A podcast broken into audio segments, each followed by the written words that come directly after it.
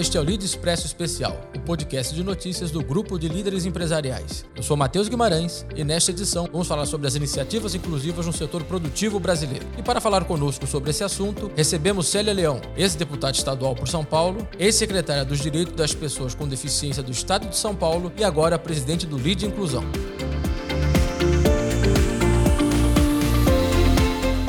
Olá, Célia, obrigado por participar deste Lead Expresso especial. É um prazer recebê-la. Obrigada, meu querido Matheus Guimarães. Nome bonito, pessoa bonita, tanto por fora quanto por dentro, quem está nos ouvindo. Matheus é jovem, trabalhador, competente. E é gostoso a gente aqui no Lead Expresso poder falar com todas as pessoas que estarão conosco a partir de agora, né, depois de estarmos aí com vocês conectados, para conhecer ainda mais sobre o Lead e de forma muito especial hoje conhecer a partir de hoje sobre o Lead Inclusão.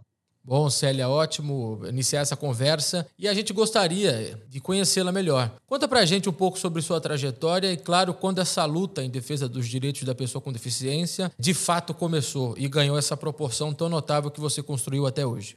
Na verdade, a nossa trajetória é a vida de todo mundo, né? A vida que começa de manhã quando você acorda e dorme à noite, de preferência cansado por ter tido atividades. E, na verdade, isso vira currículo. E currículo nada mais do que acordar e dormir todos os dias com saúde, com perspectiva e com objetivo na vida. E foi assim que a gente foi construindo, que nós fomos construindo um pouquinho dessa trajetória que você está perguntando, Matheus. E que é importante, sim, as pessoas saberem, porque eu, eu digo sempre que Deus existe, Deus abençoa, Deus perdoa, Deus é Deus, mas ele deixou que nós fizéssemos com o livre-arbítrio a vida da sociedade. Então, cabe a nós, né? A ação da mão humana, ação, é, somos nós que realizamos, nós que fazemos, e exatamente se nós não tivermos essas ações, as coisas não acontecem. Então, a minha trajetória é um pouco mesclada com alegrias e momentos mais difíceis, mas tudo isso somató na somatória dá uma vida. Eu sofri um acidente de carro há muitos anos passados, eu era muito jovenzinha, dirigindo, recém com carta de motorista, acabei capotando numa estrada, obviamente falta falta de experiência, mas com todos os requisitos que tinha que ter no carro. O cinto de segurança, se você me perguntar, era só de perna, velocidade 80, então nada grave no sentido de eu estar eh, cuidando da na direção. Mas coisas que acontecem, eu capotei. O bom de tudo que eu tenho para te contar é que sobrou a vida, né? Eu parei de andar, eu fiquei paraplégica, mas o mais legal é que sobrou o principal, e o principal é a vida. E com essa vida, a gente retorna, a gente reforma a cabeça, o coração e continua vivendo. Aí eu aprendi ao longo desses anos anos que, para ser feliz, para ser gente, para ter objetivos, para conquistar coisas na vida, não precisa andar. Assim como não precisa enxergar, assim como não precisa ouvir, né? Então a gente vai se readaptando àquilo que nós temos. Não é com o resto, não é o que sobrou, mas é o que a gente tem de verdadeiro e de forte, né? E quando eu digo isso, alguém pode pensar, puxa, Célia, mas isso não é legal, né? Você está falando se readaptou, não sei o quê. Lógico, ter deficiência não é a melhor coisa da vida e do mundo. Ninguém escolhe ter uma deficiência. A deficiência vem por uma série de razões, às vezes parto mal feito, às vezes gestação complicada, às vezes um acidente, às vezes seja o que for, né? É, as coisas acontecem. Mas o importante não é a deficiência que veio e achei a melhor coisa do mundo. O importante é que a deficiência veio e com a vida eu achei a melhor coisa do mundo. A gente acha outros espaços, a gente acha outros canais, a gente acha outras possibilidades de vida. Então, já faz muitos anos, quatro décadas que eu estou nessa cadeira de rodas, mas eu posso te adiantar que essa cadeira de rodas para mim não é tristeza, é alegria. Essa cadeira de rodas para mim nunca foi problema, é solução. E posso te dizer também que essa cadeira de rodas nunca foi prisão, ela é liberdade, porque ela me deixa ser, primeiro, pessoa humana, ser humano, depois eu posso ser a mulher que eu gosto de ser, eu posso ser a mãe que eu sou, né? Me casei depois do meu acidente, 10 anos depois do meu acidente. O Daniel, uma pessoa super bacana, estamos casados há 38 anos, e depois disso, Deus mostra que existe sim, além do foco, além da vontade e do sonho de cada um. Eu tive três filhos, nasceram de partos normais, hoje já são mocinhos, tem 35, 32 e 28, enfim, Estou contando rapidamente a minha vida para dizer que a limitação, seja ela intelectual, seja ela física, é sensorial, que é auditiva, visual, né? A pessoa tenha síndrome de Down, a pessoa seja autista, nada disso tem problema desde que a gente tenha ingredientes do bolo. Ingredientes do bolo é muito fácil, porque é primeiro uma família, a família é aquela que constrói com você uma vida, né? Não necessariamente aquela que fez você. Uma família, depois políticas públicas factíveis que a gente tem que ter, e isso eu aprendi de perto, principalmente quando o governador João Dória foi prefeito e depois governador de São Paulo, para mim foi fantástico, não só porque eu tive na pasta como secretária de Estado dos Direitos da Pessoa com Deficiência, mas porque eu vi as ações no dia a dia no governo de São Paulo, pensando, não só pensando na inclusão, mas fazendo a inclusão de pessoas com deficiência, com projetos, com programas. Então, essa é a segunda parte, políticas públicas factíveis, que de fato coloquem a pessoa com deficiência, aqueles que estão mais distantes, é, no dia a dia da vida da sociedade. E a terceira coisa, eu acho que é aquela palavra mágica nesse ingrediente do bolo, para o bolo ficar gostoso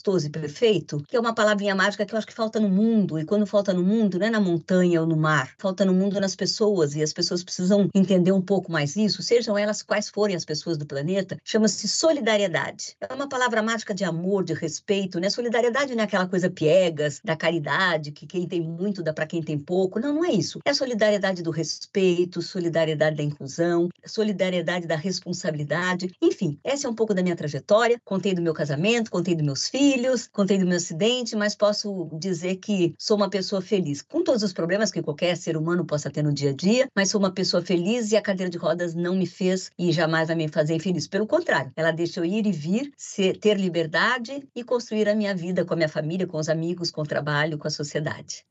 Com esse breve histórico, essa breve trajetória, a gente percebe, é claro, que para além de uma história de superação, se assim nós podemos dizer, é uma história de construção, né? Uma construção de uma identidade da Célia Leão e que eu gostaria de saber que, assim, mesmo que no começo você enfrentou alguma resistência em dialogar sobre essa condição, não só no ambiente público, mas na sociedade como um todo, né? É, essa pauta de inclusão, claro que além do aspecto pessoal, você enfrentou alguma dificuldade em falar sobre isso no começo ou foi algo algo mais fluido, assim?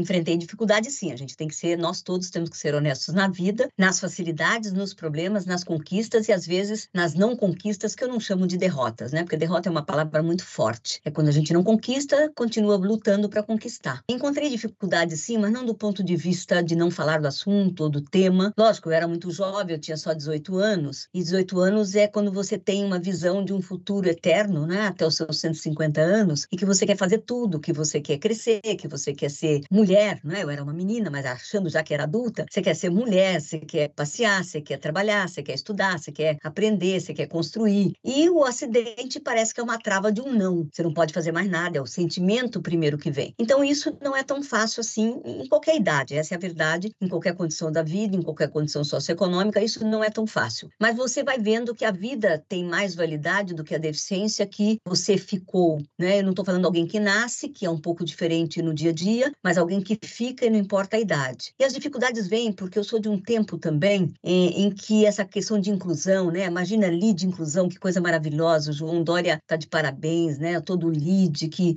abre portas no mercado diferente de vida, né? Não estou falando mercado de trabalho, não estou falando mercado diferente de vida. E lá atrás, há três décadas, não era assim. Então tinha sim mais barreiras, tinha sim mais preconceito, tinha sim é, é, um olhar diferenciado da sociedade para menos, para menor, e que a gente tinha que ir driblando, mas isso a gente tem que fazer na vida com todo mundo, a todo tempo, né? em qualquer idade, porque o ser humano, enquanto ser humano, enquanto pessoa humana, cada um é uma liderança, cada um tem um pensamento, cada um tem uma, um, um tipo de vida, e a gente tem que um pouco entender como as pessoas são e respeitá-las assim. Não estou falando de criminalidade, não estou falando de ser humano que está fazendo coisas erradas, não é isso que eu estou falando. Estou falando do ser humano aonde de bem. E assim eu fui construindo, dentro dos ingredientes do bolo, junto com a família, junto com amigos, junto com com políticas públicas e achando em cada ser humano um pouquinho dessa solidariedade. Não é fácil, mas é possível.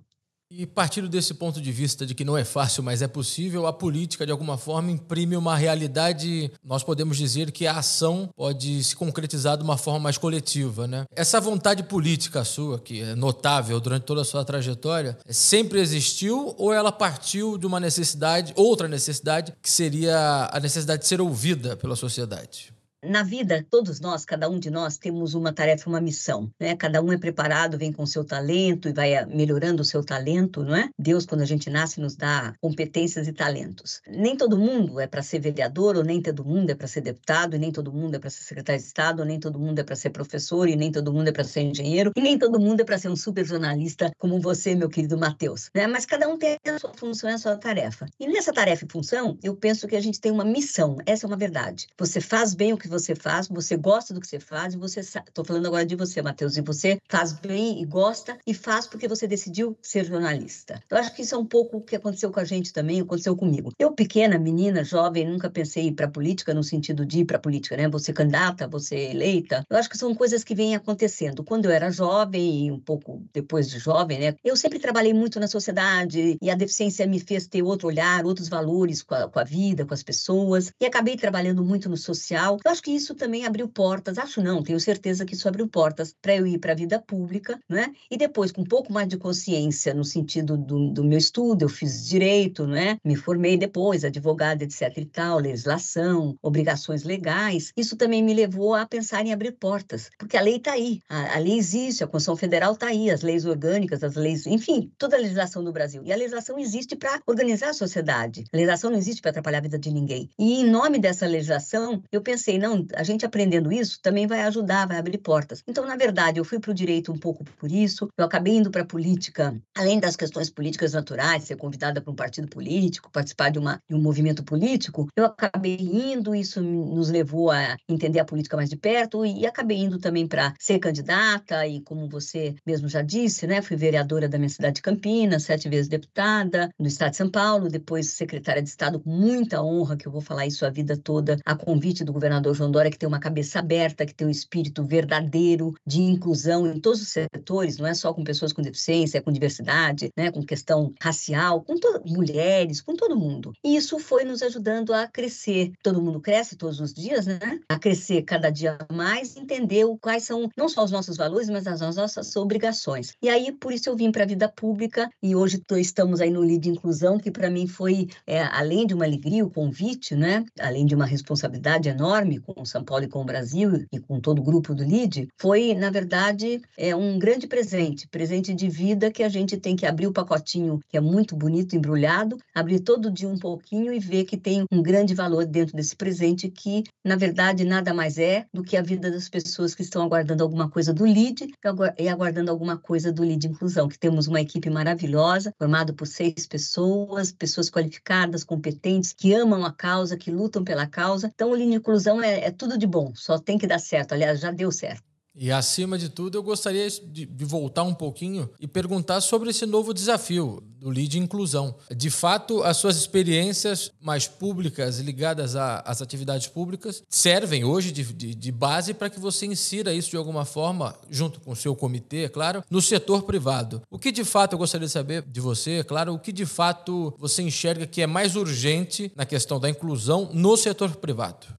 Olha, na verdade, é, serviu sim. Tudo na vida que você aprende num dia vai servir muito para o dia seguinte. Você vai somando, né? A tua competência, o teu conhecimento, tuas vantagens no sentido de poder fazer melhor, é o que você vai aprendendo no dia a dia. Então, todo esse espaço de tempo de vida públicas, tenha sido na Câmara, tenha sido no Parlamento, tenha sido no Executivo, hoje a gente consegue levar de forma direta, com mais clareza, com um pouco mais de tranquilidade, no sentido que estamos no caminho certo. E como eu falei também, também agora há pouco, nós temos um comitê, como você está dizendo, que é o Comitê Inclusão, que na verdade o LID hoje é formado por 41 comitês maravilhosos, cada um no seu tema. Quer dizer, ele pensa a universalidade da vida e da sociedade em todos os temas, quer seja da inclusão, quer seja é, da habitação, quer seja da saúde, quer seja da economia. Esse é o LID, né? As pessoas, a sociedade do Brasil e do mundo precisam conhecer qual é a essência do LID. O LID que é formado por empresários, o LID que tem uma cabeça aberta no sentido de fazer inclusão em tudo, em todos os setores, e aí isso nos ajuda muito. E o nosso comitê, com todo carinho é, e respeito a todos os demais comitês que são maravilhosos e valiosos também, mas o nosso comitê, ele vem com um plus a mais, né? ele vem com um segmento hoje no estado de São Paulo, não estou falando nem de Brasil, porque o LID é Brasil também, aliás, o LID hoje é mundo, né? mas o LID de São Paulo, o LID Brasil, mas São Paulo nós temos hoje 3 milhões e 400 mil pessoas com deficiência, e todas essas pessoas esperam que, né, de cada gestor, de cada trabalho, é, uma atenção atenção especial. E precisa ter uma atenção especial, porque já dizia Rui Barbosa, tratar igualmente os desiguais é tratá-los desigualmente. Então, nós temos que ter políticas diferenciadas, atendimentos diferenciados, por exemplo,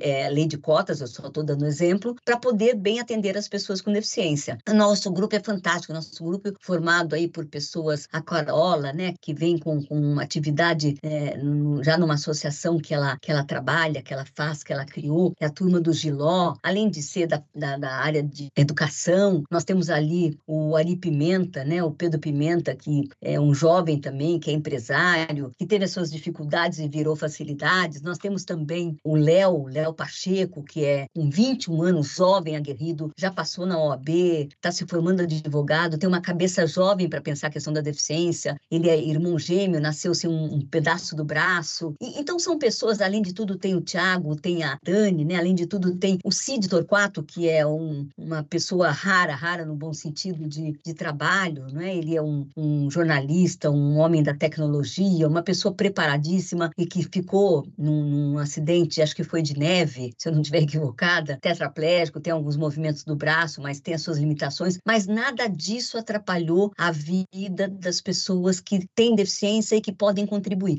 Então, agora mais ativamente no setor privado, né? É claro que esse convite do LID vem muito a somar no setor, no mercado como um todo, e eu gostaria de saber de você o que você enxerga como mais urgente no mercado atual, sobretudo ligado às, às, às perspectivas de inclusão. É, na verdade, inclusão, o próprio nome diz, né, Matheus? Inclusão é tudo, não é? Ou está incluído ou não está incluído, não tem mais ou menos está incluído. Então, é um trabalho de formiguinha e um trabalho, ao mesmo tempo, de gigante, porque você tem que conversar com toda uma sociedade. E no caso do LID, nós temos essas portas abertas com mais de 3.500 empresários que são associados do LID, e isso é uma porta, no bom sentido, escancarada para coisas boas, não é? Uma porta super aberta para as coisas boas. Então, com, com isso, espero espera, de fato, que o LID Inclusão consiga, até porque nós temos essa tarefa, essa obrigação, esse foco e esse objetivo, consiga levar a todos os comitês que formam o LID, né, os comitês do LID, que significa a pessoa com deficiência, o que significa a vida das pessoas com deficiência, aonde elas devem estar inseridas, como elas podem estar inseridas, lembrando o número que eu já falei de 3 milhões e 400 mil pessoas, obviamente 42% desse número de pessoas com deficiência no estado de São Paulo são pessoas com mais de 60 anos, mas, por exemplo, já que você me pergunta o que é importante. Tudo é importante, mas vamos, se a gente vai priorizar, nós precisamos pensar um pouquinho em, duas situações. Uma é educação, né? As nossas crianças, os nossos jovens têm que estar voltados diretamente dentro da agenda da educação do Estado, do Brasil e do mundo. Não podem crianças porque têm deficiência não estarem na escola, não podem crianças que têm, é, não importa a deficiência física, auditiva, visual, intelectual, autismo, não importa, tem que estar na escola. Eu te dou um dado hoje que é importante. Nós temos hoje, eu acho que eu não estou equivocada, 91% dos nossos alunos estão em escolas públicas. É, nada contra estar em escolas públicas, escola é escola, mas isso mostra um outro nível que me chama atenção e que chama atenção do Comitê é, Inclusão, que são é uma, um percentual muito pequeno de escolas particulares que recebem crianças com deficiência. E isso também é um, um chamativo para estarmos alertas. Então, primeiro a educação, a educação tem que estar como prioridade absoluta. E depois, com educação, com qualificação, com tudo aquilo que todos têm direito, não só pessoas com deficiência, o mercado de trabalho. Se eu falar para você que das 3 milhões e 400 mil pessoas, mais ou menos 1 milhão e 700 mil pessoas com deficiência desse mundo, então são idade produtiva de 18 a 60 anos, vamos fazer aqui um, um recorte, e nós temos no estado de São Paulo 100 mil pessoas contratadas, 100 mil e pouquinho, tá? Então nós estamos falando aí de um número muito pequeno. Por que que não entra? Ah, porque não é qualificado, por que que não entra? Ah, porque não isso, aquilo. Sempre vai ter uma justificativa. Então nós temos que educar, ir para a escola, qualificar, abrir não só as portas das empresas, das grandes empresas, das grandes indústrias, mas abrir também o coração dos empresários, abrir o coração dos funcionários, abrir a cabeça do RH, abrir tudo que a gente puder abrir com muito carinho e respeito das empresas e das indústrias para dizer, olha, a pessoa com deficiência não anda, ou não enxerga, ou falta uma perna, ou não tem um braço, o intelecto é diferente na velocidade, mas são pessoas que podem contribuir. E o que, que quer o empresário? Isso eu falo de verdade de coração. Ser empresário não é crime, ter lucro não é pecado. Muito pelo contrário, é o empresariado do Brasil e do mundo que, que é a mola propulsora do desenvolvimento de qualquer nação. Precisa ter, precisa ter geração de emprego e renda. Então, nada contra, muito pelo contrário, tudo em favor e muitos aplausos. Mas a gente precisa abrir portas também para toda a sociedade, aquelas que estão preparadas, que querem, que gostem. Então, esse é o lead que a gente espera, esse é o lead que nós temos certeza que vai acontecer, mas prioridade é tudo, né? A saúde, a transporte, Mas se você, como perguntou, eu deixo aí educação e empregabilidade, porque com a empregabilidade você vai ter uma questão de orçamento. As pessoas precisam ter emprego, geração de renda, né? As pessoas precisam sobreviver, não importa o salário, se é pouco, médio, muito, não é isso que nós estamos discutindo aqui, mas elas precisam ter portas abertas para o trabalho. Todo mundo é competente, depende da atividade que você é chamado para fazer.